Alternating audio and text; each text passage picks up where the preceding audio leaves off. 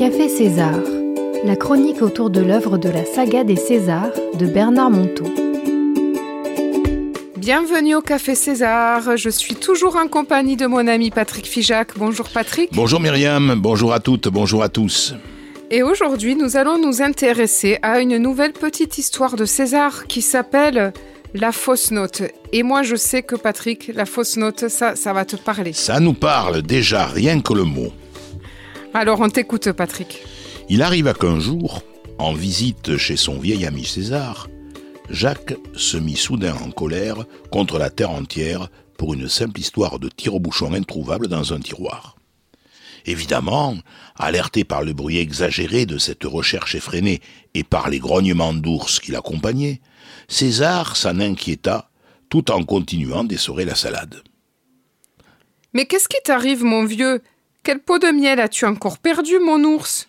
Jacques, pris en flagrant délit d'égarement, ne répondit rien et ouvrit notre tiroir avec plus de discrétion pour ne plus éveiller les soupçons. Et puis, il eut un grand soupir de soulagement. Et ensuite, un bruit de bouchon sortant d'une bouteille. Et enfin le silence, celui des petites choses qui se remettent en ordre juste après le tumulte de quelques-unes un peu rebelles. Ils mangèrent en silence, satisfaits du bon vin amené par Jacques et de tous les petits bons petits plats mitonnés par César. Dehors, il faisait beau, c'était l'été, et dedans aussi, il faisait beau, c'était l'amitié.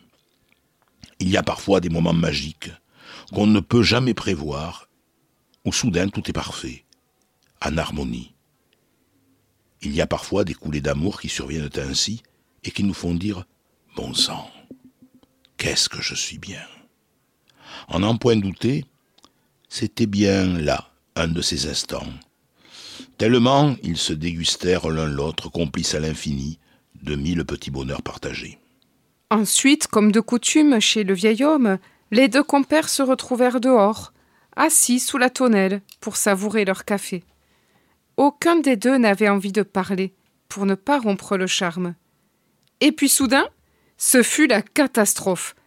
Car dans un arbre voisin, deux corneilles au cri strident, se chamaillant un bout de place sur une branche, vinrent déchirer le divin silence qui régnait. Jacques allait tout juste s'énerver contre ces deux intruses, si vulgaires et si stupides, quand César, amusé, laissa échapper quelques mots. Ah, ça, quelle fausse note.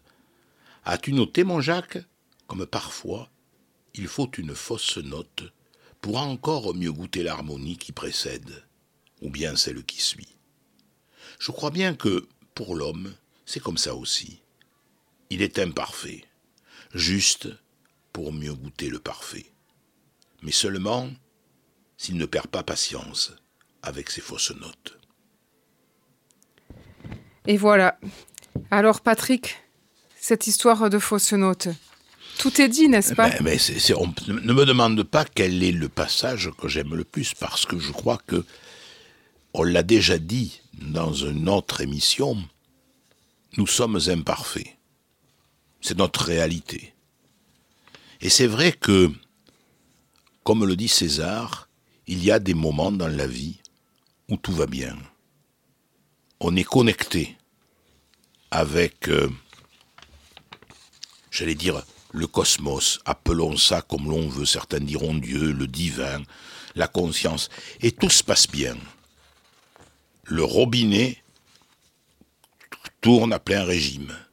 Et puis soudain, il y a des petits moments où le robinet se contracte, coule moins.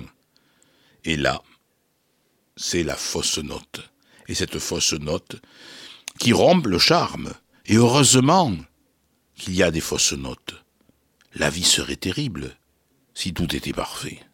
Il faut que nous puissions avoir quelques moments de désagrément dans nos vies pour mesurer à quel point elles sont belles. Regarde le confinement. Qu'est-ce que nous regrettons le plus? Les restaurants, les cafés, dans lesquels on se retrouvait avec des amis, libres, parlant, de tout et de rien, au grand air. Aujourd'hui, ces plaisirs nous sont interdits. Et qu'est-ce qui se passe? Mais je suis sûr que dans quelques semaines, lorsque le voile sera enfin levé et que nous retrouverons ces moments-là, nous les apprécierons d'autant plus, parce qu'ils nous ont manqué. Et c'est parce que quelque chose nous manque que quand on le retrouve, on prend conscience de l'importance qu'il a dans notre vie. Oui, ça c'est très juste ce que tu dis, Patrick. Effectivement, parfois même, je dirais, dans les drames de la vie, où quelqu'un nous manque cruellement, on peut aussi retrouver cette, cette envie de vivre au présent, cette envie d'être bien avec les gens qui nous sont chers. C'est vrai, c'est vrai. Et parfois, il faut les avoir loin pour sentir combien ils nous sont précieux. précieux. Et c'est vrai que euh, la fausse note, je disais tout à l'heure, le, le, mot, et j'ai dit le mot et j'ai pas dit l'expression, c'est la fausse note, le mot faux. Ça me renvoie à quelqu'un que tu as reçu. Bien dans sûr. Envie de sagesse. je vais t'en parler. Eh, c'est Marguerite que l'on salue.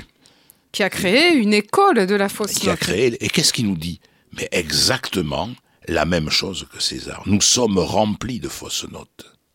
Et c'est ces fausses notes qui nous montrent que nous avons encore un chemin à parcourir et qu'il faut que nous aimions nos fausses notes, que nous aimions nos petites imperfections, pour nous rendre d'abord la vie supportable, et puis pour nous montrer qu'il y a un chemin à parcourir qui nous attend.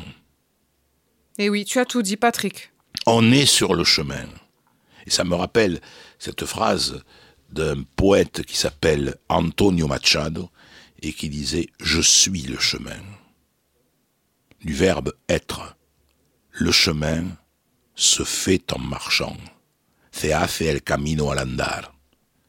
C'est-à-dire que c'est au fur et à mesure que j'avance que là aussi je découvre. Comme le petit enfant, le monde avec émerveillement. Et on ne sait pas, de nos jours, s'émerveiller devant l'inattendu. On peste parce que ça va pas. Et c'est justement parce qu'on peste quand ça va pas que finalement on s'éloigne de notre vraie nature. C'est l'amour. Encore et toujours, on y revient. Oui, comme on le disait la, euh, fois dernière, effectivement. Est-ce qu'on gémit ou est-ce qu'on accepte?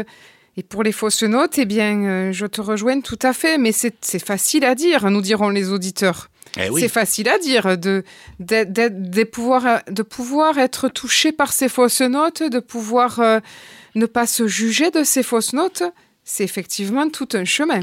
C'est un travail d'introspection, d'auto-observation. C'est un travail difficile, c'est un travail constant, c'est un rituel. Oui. Et on doit faire ce rituel tous les jours. Moi, par exemple, je le fais tous les matins. Et tous les soirs, j'essaie de revisiter ma journée en me posant cette question. Ces fausses notes qui me touchent, qu'est-ce qu'elles me disent? Comment je me suis comporté? Et c'est faire la paix avec ces moments difficiles de la journée. Ah, mais dis donc, Patrick, là, on va déborder sur la prochaine chronique César. Tu es en train de, de tout dévoiler. Mais c'est tellement juste, effectivement. Alors, je vais te proposer, pour, euh, il nous reste encore euh, quelques minutes, 3-4 minutes, je vais te proposer de tirer une carte de ce jeu de Uno. Alors, on va regarder euh, plutôt les couleurs. Tu vas tirer soit le rouge, qui va être un piment très corsé, le orange, piment moyennement fort, et le vert, qui est un piment doux. Et en fait, le but du jeu, c'est simplement la question qu'est-ce que dit César dans le creux de mon oreille? Alors, est-ce que, voilà, petit jeu pour essayer d'aller un peu plus loin, et moi, je te lirai une question ou un petit, un petit gage que tu auras par rapport à la couleur que tu as choisie. J'en parle eu au hasard. Quelle couleur? Jaune. Jaune, on dira que c'est piment doux. Alors, jaune, je l'ai pas dans mes. je l'ai pas dans mes. Mais je vais prendre le plus doux. Le plus doux. Alors, je regarde dans mes situations. Alors, tu as tiré la carte jaune. Voici la question. Et vous Comment voyez-vous César dans cet extrait que nous venons de partager? Je laisse venir une image de César que m'évoque ce passage sur la fausse note et je la décris, cette image qui me vient en quelques mots. Moi, je vois un homme grand, relativement enveloppé, avec un grand sourire aux lèvres et un esprit ouvert sur le monde. Un homme qui écoute et qui s'écoute, car on l'a dit aussi à de nombreuses reprises dans euh, cette émission, quand quelqu'un je quand quelqu'un parle, il parle aussi de moi. Et c'est être attentif à ce que dit l'autre pour être attentif à ce qu'on ressent véritablement. Quand Myriam, tu me parles, tu parles de moi aussi. Et, quand je te parle, je parle de moi aussi. Et quand tu viens de décrire cette image de César, eh ben tu as décrit un peu Patrick aussi. Eh bien oui, c'est bien sûr.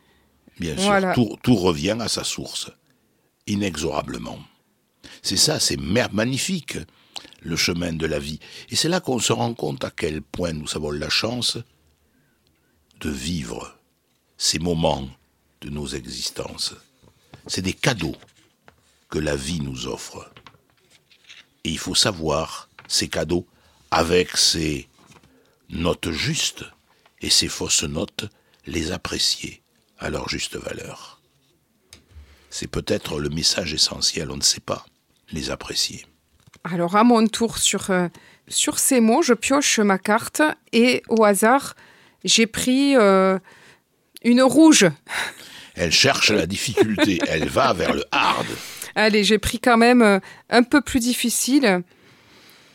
Où ai-je été comme Jacques récemment? Et là, je dois venir laisser un moment où moi aussi, ben, je vois Jacques qui s'est énervé contre les, les intruses si vulgaires et si stupides. Eh bien, oh, bah alors il faut que je cherche récemment dans ma journée. Je me vois bien hein, en train d'avoir un petit agacement contre une remarque euh, de quelqu'un de proche dont je ne dirai pas le nom, qui a eu une remarque euh, et, et moi je me suis dit mais pourquoi elle dit ça? Ça se fait pas devant telle personne. Euh, mais il y avait, on passait un bon repas de famille. Pourquoi est-ce qu'elle a dit cette chose-là? Eh bien voilà, j'ai été comme Jacques.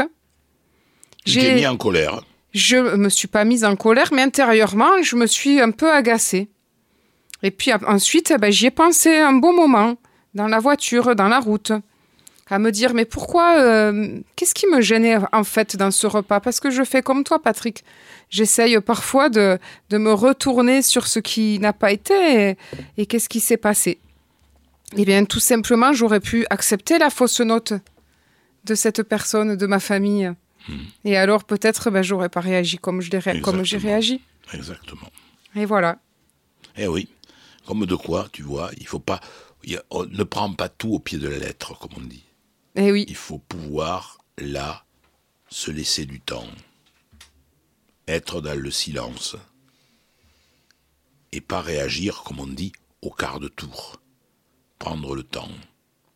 Et se dire, qu'est-ce que ça dit de moi, ça? Ça me renvoie à quoi? Et tenter de se décoller de cette situation qui est traumatisante. Parce que dans ce que tu dis, très vraisemblablement, ça faisait référence à une remarque similaire qu'on a pu te faire quand tu étais plus jeune et dont tu ne te souviens vraisemblablement plus. Exactement.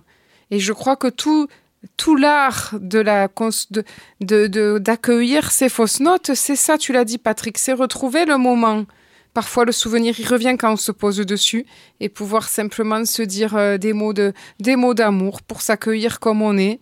Et alors, on pourra accueillir l'autre. Exactement. C'est une belle fin. C'est une belle fin. Eh bien, on va se retrouver la semaine prochaine. Et d'ici là, les auditeurs peuvent nous retrouver toujours, nous réécouter sur radiobastide.fr et sur radiobulle.net, puisque cette émission passe sur les deux radios. Et puis ceux qui veulent participer à mon club de lecture, je le dis souvent à la fin de l'émission, contactez-moi, ça sera avec plaisir sur Skype pendant le couvre-feu, au lieu de regarder la télé. On passe une heure ensemble avec César et on vivra des belles aventures. À bientôt, chers auditeurs.